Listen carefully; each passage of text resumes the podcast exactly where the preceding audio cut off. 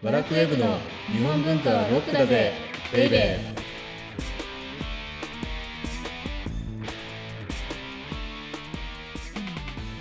こんにちは。先入観に支配された女サッチーです。セバスチャン高木です。なんかはい。あの前回特典音声でははい。ご紹介したんですけれども。はい。なんかって言っちゃったしかも。うわあ高木さんも映りましたね口癖ーがはい。なんかって言っちゃうんですよなんかさみたいな。いやいやそれはほっといて、はい。あの特典音声では前回ご紹介したのでぜひあのこれを機に皆さんにもオーディオブック .jp と契約を結んでいただきたいなっていうふうに思うんですけれどもはい。私実はワラクウェブじゃなくなっ編集長じゃなくなってたんですよ知らないなんかすごい会社の陰謀みたいな感じ ですごいですね。陰謀じゃあお前が勝手に間違えてただけだろうっていうふうな噂もあるんですけれども はいはい。会社というか小学館の肩書きとしてははい。小学館文化事業局はい。えーデジタルアートミュージアム推進室編集長ではい。その肩書きのもとにはい。ワラクウェブの運営とはい。東京芸術大学芸大アートプラザの運営をしなさいっていうのが私の立ち位置だったわけで。はい。ですから その事例確か2年ぐらい前からもうもらってたからはい。2年前からもうワラクウェブの編集長じゃなかったの。結構この番組始まってしばらく半年ぐらい経ってうん。もうすでに。もうそうだったんだ。もうすでにそうだった もしかしたらその事実を認めたくなかったのかもしれない自分は。あ心の中でうん。はあと名刺いっぱい作っちゃって「ワラクウェブ編集長」って書いてあるし、もういっかと思って、はい。ですから聞いてくださってる方ってもしかしたらお気づきになったかもしれないんですけれどもちょっと前からその間違いをなんとなく間違いと認めずに正そうと思ってはい「ワラクウェブ編集長セバスチャン高木です」って言ってないんですよね。そうですね。はい。ただのセバスチャン高木ですって言ってるんですけど、サッチーはいいよ。ねなんか先入観に支配された女サッチーですって言ってなんか枕言葉があるじゃない？確かに。はい。リングネームが。はい。ちゃんと僕もだからなんとかはいなんとかセバスチャン高木ですっていうなんとかなんとかをちょっとつワラクウェブ編集長に代わる。なんかを作っていこうと思って。ああいいですね、うん。高木さんでもいろいろもういいよちょっと前はバイナオとか。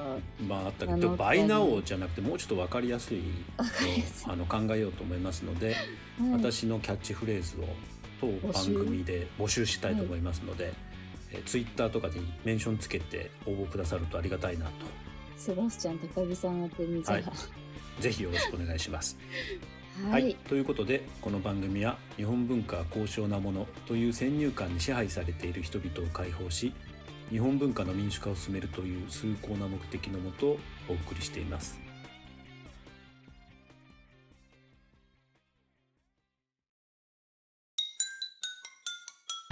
日本文化はロックだぜ。ベイベー。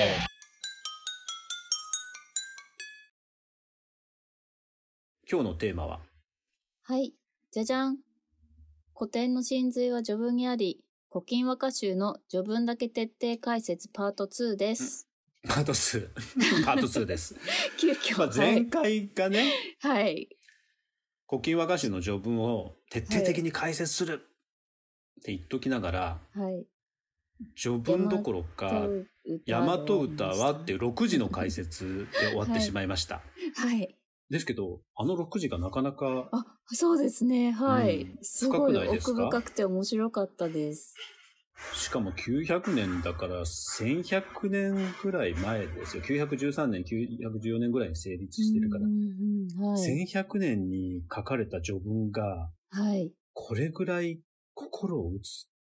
ってすごいなと思って。すごいですね。ははいい。うんで、まあ、あの前回ご紹介しましたけれども、はい。日本最古の直線和歌集である、まあ、天皇の命令によって編まれたはい。和歌の集まりであるはい古今和歌集っていうのの序文には2つある。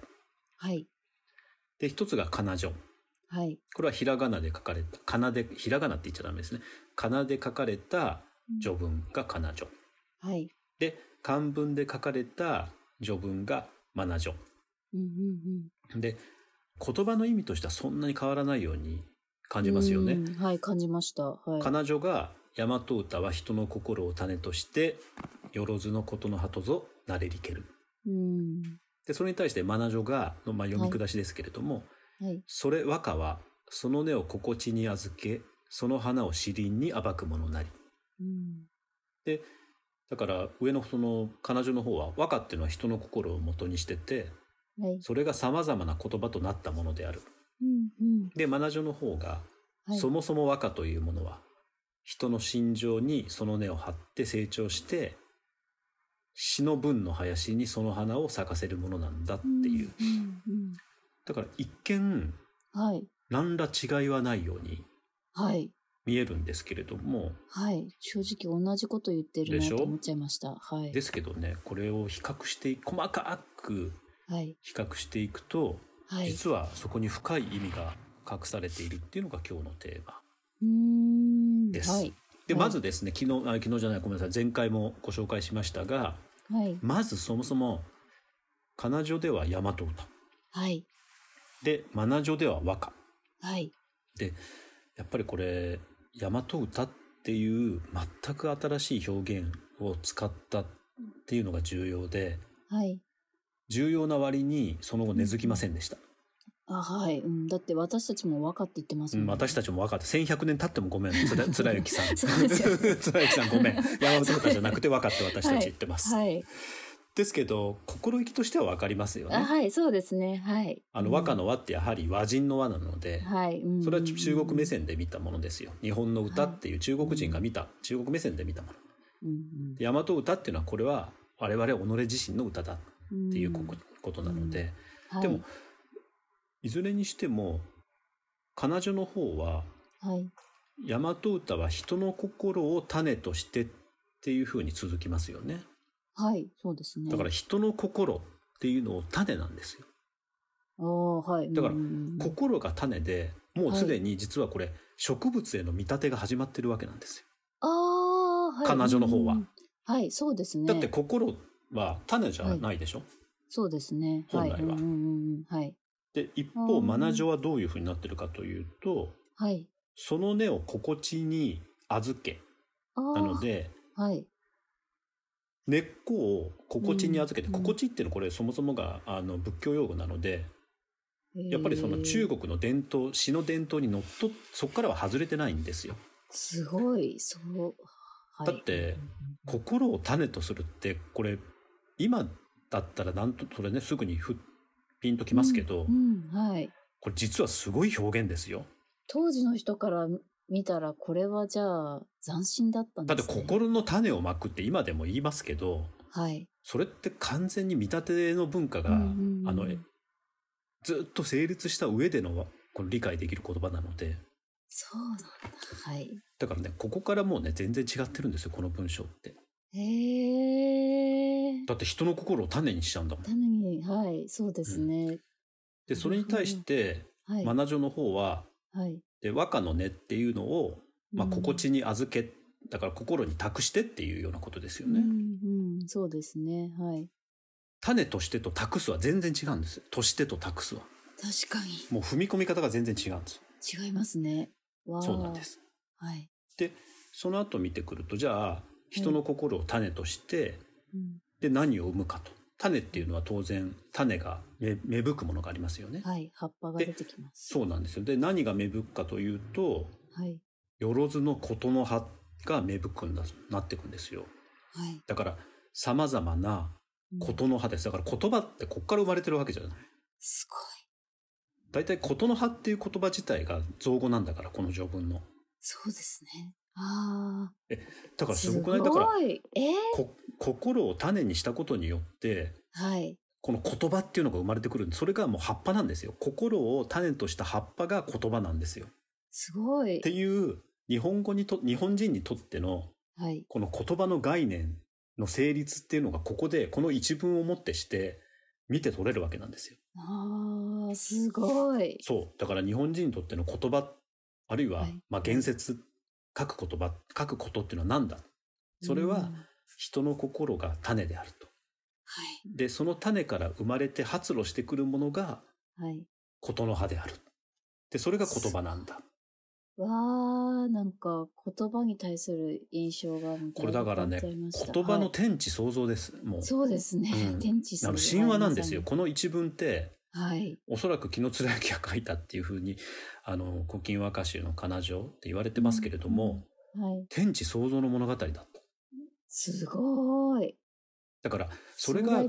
そうなんです、それがその仮名城と真名城のこの一文の大きいという,、うんというか全く違うことではい。うん。でじゃあ真名城は一方はい。どう続くかと続くかというとはい。その花を詩林に暴くものなり。だからその花っていうのは和歌ですよね。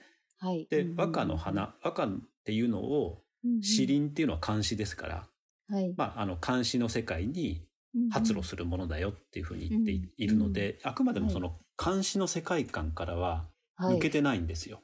そうですね、うん。その中で花を咲かせてますよっていう、そうなんですそうなんです。だから種そのものじゃないし、はい、言葉っていうのを想像する、作り上げるものじゃなくて、うん。やはりあくまでもその詩林っていう漢詩の世界で発露するっていう漢詩畑とか、うんうんうんうんうん。漢詩畑で咲く、まあ詩の畑で咲く花だ、なんですけれども、一方、彼女の方はうん。言葉そのものの、まあ、想像とか生み出すっていうことにまで実は迫っている。すごい序文ですね。すごい序文なんですよ、これ。実は。だか恐ら、ろしい。ただ単に読んでましたけど。ただ単に読んでました。本当にただ単に読んでましたけれども、はい。そう考えると、この序文だけは、はい。やっぱり、あの、もっと強調するべきなんじゃないかなと思ってて。そうですね。この凄さをもっと、でしょ？はい。あの、今まで、その古事記があって、日本書紀があって、みたいな話してたじゃないですか。うんそれで古今和歌集が成立してて、その後教科書だと全部ぶっ飛ばして、大体新古今和歌集に行きますけれども。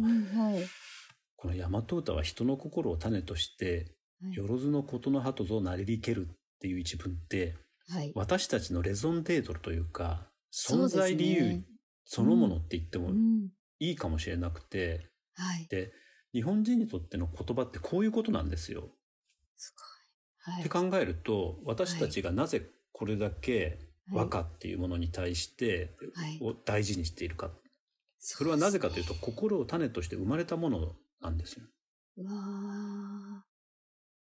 ーでしょ？だからはい大和歌は言葉そのものなんですよ。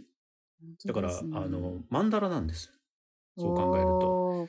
なんか高校の授業で百人一首毎週暗唱してたんですけど、それの意味がやっと今日分かった気がします。だからなのではい私たちは和歌、うん和歌って世界そのものなの。だって言葉そのものなんです。だから人の心そのものなの。はい。でそれをそのヨーロッパとか近代史との対比とかで見てしまうのであの和歌っていうのが詩の一ジャンルに落とし込まれてしまっているんですけれどもはい。もうちょっと和歌ってあの実はあの大きな存在なんじゃないかなっていうふうにあの最近すごく思っていてこれもねやっぱり、はい。あの前も言ったと思うんですけど古今和歌集書き写し始めてはい。あとは工芸の蒔絵のこと勉強し始めてはい。なんでこんな和歌っていうのだけ特別視されてるのかなっていう風に、はい。思ってたどり着いたらあはいたどり着いていこうと、うんえーどこまで行けばいいんだってやってたらこのはい古今和歌集の真名序の序文に行き着いてでしかもその序文の最初の一文に行き着いてはい。でそれが、えー、仮名序と真名序の対比で見るとうんこの前回言いましたけどこの古今和歌集の序文のこの一文で高らかに宣言したっていうことがはい。ここから1100年の日本文化っていうのの成立がなしているっていう、うっん。ていうのがねこの一文なんです。だからすごいですよね本当に。はい。もうねそうです重要すぎ。る重要すぎてびっくりします、なんか。でしょ？はい。もっとこういうの、うんうん。もうちょっと若い時から。そうですよ。聞いてたいや、僕なんてもう52歳でもうすぐ53歳になっちゃうから、今からこんなね、ああ、ようやく分かったぜ、日本文化ってこういうことか。っていうの、もう遅すぎるんです。いやー、10代とかし、あもうもう小学生に、あの、しつこくやってほしいですよ、ここ、これだけは。いそうですね。本当に、この一文だけでも、や、この一文だけで十分ですよもう。すごい。いや、なんか、祇園少女の鐘の声とかじゃないですね、本当に。いやいやいや祇園少女の鐘の声諸行無常の響きありさら少女の花の色っていうのもすごく綺麗な言葉ですけどはい。でも天地創造じゃないんですよ。そうですね。うんその根っこにはこの大和歌和がある。そうなんですそうなんです。あの、大和歌は人の心を種としてよろずのことの葉とぞなりりけるが全ての始まりなんです。うーん。この後やっていでく、うん、これ暗唱できなかったですもんね。僕はねなりりけるってねちょっと舌が回らない今だかって 今だ言い慣れないもうずーっとあこう甘噛みしちゃってわーってそれが余計甘噛みを生むっていうことなんですけれども、はいはい。まああのもうまた15分経っちゃったのでこれ次回以降はい。なんですけれどもここからねはい。じゃあそれってどういうことかっていううんうん。解説が入ってくるんですよ。あ、その序文の続きってことですよね。序文の続きがではい。この序文の続きも、うんうんあの古今和歌集の彼女の序文の全文の構成ってはい。これ全員見習わなくちゃいけないみたいな素晴らしい構成なんです。そうなんですね。もうパーフェクトええー。すごい。なんです。でもこれをパーフェクトに成し得てるのってやっぱりこの最初の一文だと思いますよ。この一文あってしてはい。この一文が繰り返し繰り返し形を変えながらってまたあの奥の細道みたいな風になってきますけれども、そういう展開をしてるのがこの「古今和歌集」の序文で、じゃあこれ。どういう風につながっていくかというとはい。世の中にある人うんことわざ刺激ものなれば心に思うことを見るもの聞くものにつけて言い出せるなりっていう風に今度言葉がまあ心を種として生まれたうんうんで和歌っていうのはそういうもんだだから和歌イコール言葉イコール世界だっていうふうに、はい序文じゃあ最初の文で言いますよね。はい。でじゃあ次は世の中に生きている人の話に少しだけ視線が落ちていって、はい。でこれどういう意味かというとうんうん世の中に生きている人はまあことわざ刺激ものなれば関わり合ういろんなことがありますよね。はい。ですから人と人との関係もあるし、うん自然とのはい関係もあるし、だからはい急に優しくなるでしょ、そうですね。はい。あの私たちのことを言ってくれてる寄りんですよ添ってる感じがします。そうだから世の中全ての人にこれ訴えてるんですよはい。だからいろんな関わりがあるので心に思うことであるとかうん。見るもの聞くものに託してでそれを言葉で表現してるんだよっていうふうに。んだから心の種としてはい事の葉なれりけるっていうのを言い換えてくれてるんです。それどういうことかっていうと、はい。まあ、すごくあの繰り返しになってあれなんですけれども今私たち世の中に生きてる人間っていうのは世界と関わってると。はい。だから心に思ったりとか見るものそういうものがいっぱいあるとはい。でそういうものを言葉に表すでその一つの表現方法っていうのが和歌なんだよっていうふうにあのつながってるへえ。だからねあのこの「古今和歌集の」あの、彼女っていうのは、はい、全部細かく読む必要があるんです本当は。すごい。はい。ですけどこれをやってると「日本文化はロックだぜ」がもう、あの古今和歌集彼女だぜっていう番組が まあそれはそれですごく楽しくていいんですけれどもですね。はい。彼女だぜベイベーみたいな彼女じゃない 彼女だったらいいかもしれないまあそういうような親父ギャグは置いといて、そういうようなね、はいあ。のことになってしまうので、えーはいっと全部はやらないんですけれどもはい。もう少し次回以降も詳しくやっていこうか、もうもうこれぜ、もうねあの詳しくやっていきます10回ぐらいはい。すごい楽しみです。はい。はい、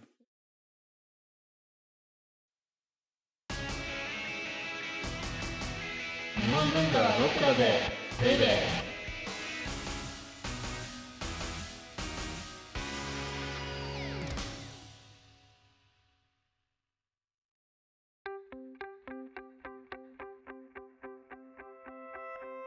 オーディオブックドット JP をお聞きの皆様には、この後、ワラクウェブのおまけのおまけという特典音声があります。ぜひ最後まで聞いてください。次回も、うん次回はだから日本文化は彼女だぜベイベーベイベーシリーズってことですね。ズの続きをもはいうやれるだけはい。やっていこうかなとはい。いや次もねいいんですよね、あー気になり。次の文章すごい好きなんですよね、えー、楽しみです。はい、お相手はセバスチャン高木と先入観に支配された女、サッチーでした。